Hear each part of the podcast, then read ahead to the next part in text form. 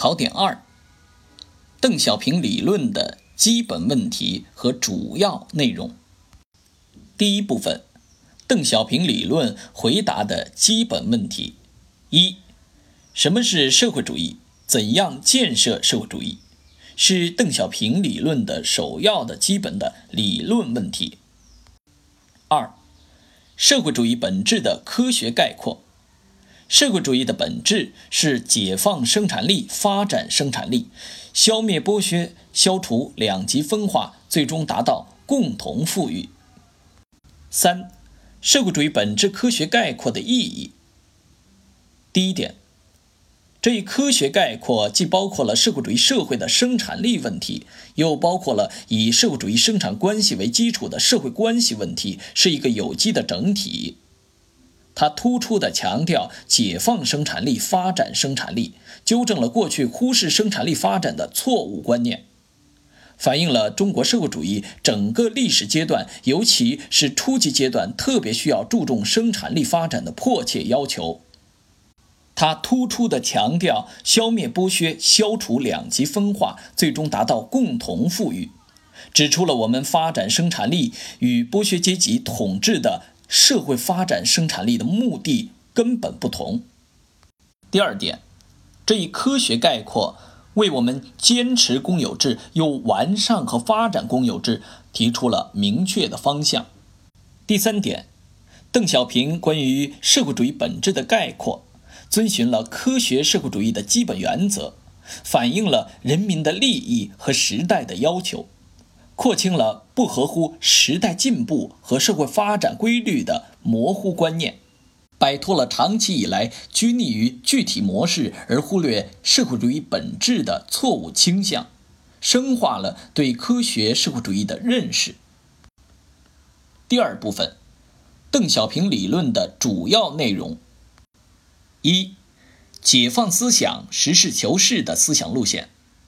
解放思想、实事求是的思想路线是邓小平理论的活的灵魂，是邓小平理论的精髓。二、社会主义初级阶段理论，党的十三大系统的论述了社会主义初级阶段理论。第一点，社会主义初级阶段是特指，不是泛指。社会主义初级阶段。就是指我国在生产力落后、商品经济不发达条件下，建设社会主义必然要经历的特定阶段，即从我国进入社会主义到基本实现社会主义现代化的整个历史阶段。第二点，社会主义初级阶段的论断包括两层含义：第一，我国已经进入社会主义社会，必须坚持而不能离开社会主义。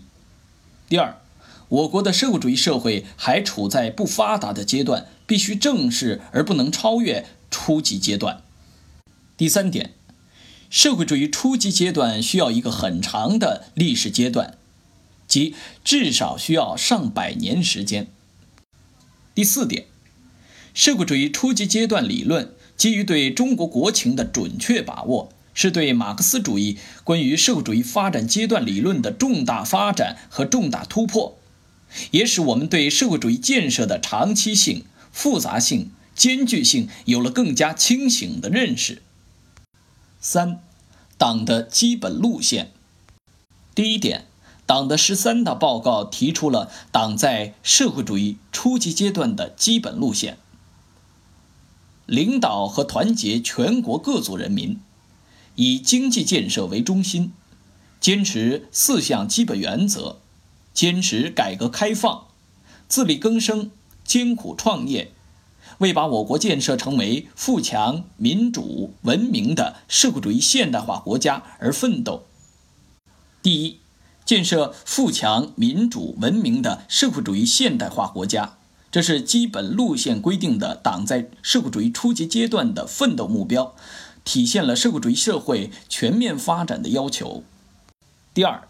一个中心，两个基本点，这是基本路线最主要的内容，是实现社会主义现代化奋斗目标的基本途径。第三，领导和团结全国各族人民，这是实现社会主义现代化奋斗目标的领导力量和依靠力量。第四，自力更生、艰苦创业，这是我们党的优良传统，也是实现社会主义初级阶段奋斗目标的根本立足点。第二点，党的基本路线是兴国、立国、强国的重大法宝，党和国家的生命线、人民的幸福线。第三点，坚持党的基本路线的要求。第一，必须紧紧围绕经济建设这一中心，以经济建设为中心是党在新时期实现的最根本的拨乱反正，是兴国之要，是党和国家兴旺发达、长治久安的根本要求。第二，必须把坚持四项基本原则同坚持改革开放结合起来。正确处理改革开放和四项基本原则的关系，把以经济建设为中心同四项基本原则、改革开放这两个基本点统一于发展中国特色社会主义的伟大实践。第四点，党的基本路线在改革开放实践中不断充实和完善。党的十七大把和谐与富强民主文明一起写入了基本路线。党的十九大不仅将美丽纳入了基本路线，而且将现代化国家提升为现代化强国，扩展了党的基本路线的内涵，提升了社会主义初级阶段的奋斗目标。四、社会主义根本任务的理论。第一点，社会主义的根本任务是发展生产力。第二点，发展是硬道理。中国解决所有问题的关键是要靠自己的发展，发展要抓住机遇。第三点，中国要发展离不开科学，科学技术是第一生产力。五，三步走战略。一九八七年十月，党的十三大把邓小平三步走的发展战略构想确定下来，明确指出，第一步。从1981年到1990年，实现国民生产总值比1980年翻一番，解决人民的温饱问题。第二步，从1991年到20世纪末，使国民生产总值再翻一番，达到小康水平。第三步，到21世纪中叶，国民生产总值再翻两番。达到中等发达国家水平，基本实现现代化，然后在这个基础上继续前进。六，改革开放理论。第一点，改革是中国的第二次革命。改革同革命一样，就目的而言，都是为了解放生产力。从改革的特点看，它同革命一样，具有根本性、广泛性。和深刻性，改革作为一次新的革命，不是也不允许否定和抛弃我们建立起来的社会主义基本制度，它是社会主义制度的自我完善和发展。改革不是一个阶级推翻另一个阶级那种原来意义上的革命，也不是原有经济体制的细枝末节的修补，而是对体制的根本性变革。它的实质和目标是要从根本上改变束缚我国生产力发展的经济体制，建立充满生机和活力的社会主义新经济体制，同时相应的改革政治体制和其他方面的体制，以实现中国的社会主义现代化。第二点，改革是社会主义社会发展的直接动力。第三点。判断改革的三个有利于标准，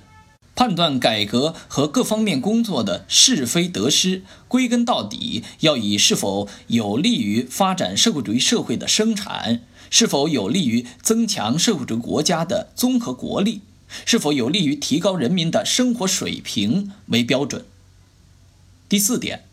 开放也是改革，对外开放是建设中国特色社会主义的一项基本国策。第五点，实行对外开放要处理好的关系。第一，实行对外开放要正确对待资本主义社会创造的现代文明成果。第二，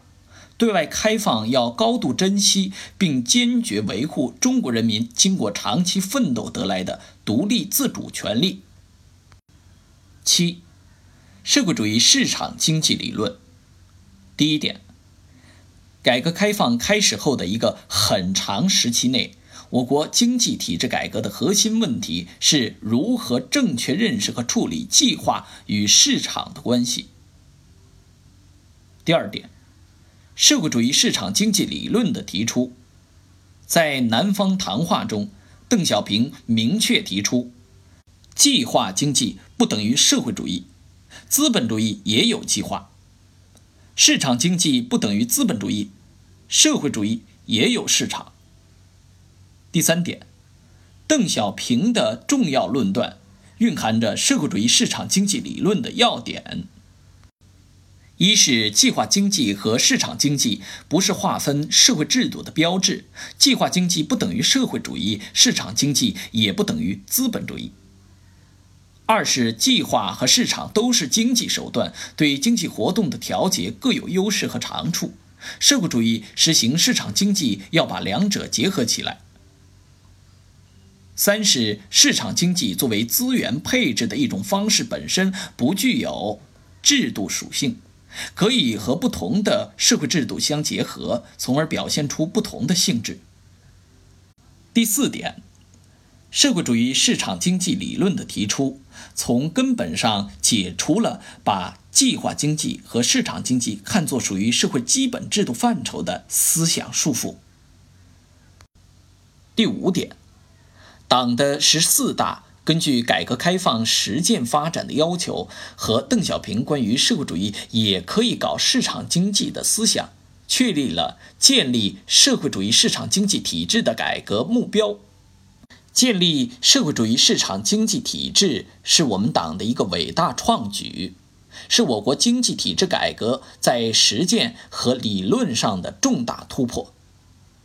坚持社会主义制度与市场经济的结合，是社会主义市场经济的特色所在、优势所在。八，两手抓，两手都要硬。邓小平强调，一手抓物质文明，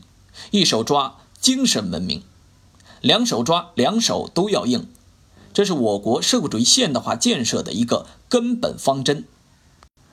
九。一国两制，第一点，和平统一、一国两制的构想最早是针对台湾问题提出来的，首先运用于解决香港和澳门问题。第二点，和平统一、一国两制构想的基本内容，坚持一个中国，即这是和平统一、一国两制的核心。是发展两岸关系和实现和平统一的基础。两制并存，高度自治，尽最大努力争取和平统一，但不承诺放弃使用武力。解决台湾问题，实现祖国完全统一，寄希望于台湾人民。第三点，一国两制构想的意义。一国两制的构想是邓小平运用辩证唯物主义和历史唯物主义，坚持实事求是，把和平共处的原则用之于解决一个国家的统一问题，是对马克思主义国家学说的创造性发展。十，中国问题的关键在于党。拓展与点拨，社会主义市场经济的基本特征。在所有制结构上，以公有制为主体，多种所有制经济共同发展；在分配制度上，坚持以按劳分配为主体，多种分配方式并存的制度；在宏观调控上，以实现最广大劳动人民利益为出发点和归宿，把人民的当前利益与长远利益。局部利益与整体利益结合起来，更好地发挥计划和市场两种手段的长处。